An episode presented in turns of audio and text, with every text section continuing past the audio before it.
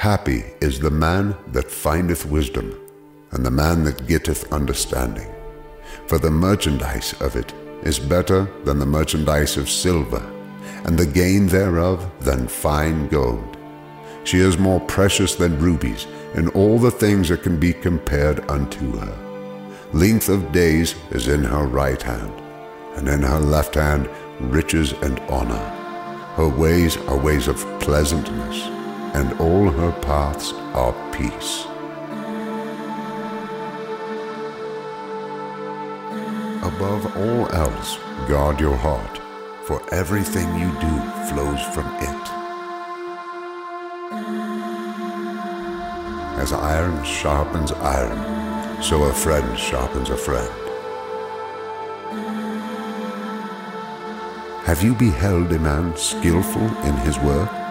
Before kings is where he will station himself. He will not station himself before commonplace men. Whoever stubbornly refuses to accept criticism will suddenly be broken beyond repair. Words kill, words give life. They're either poison or fruit.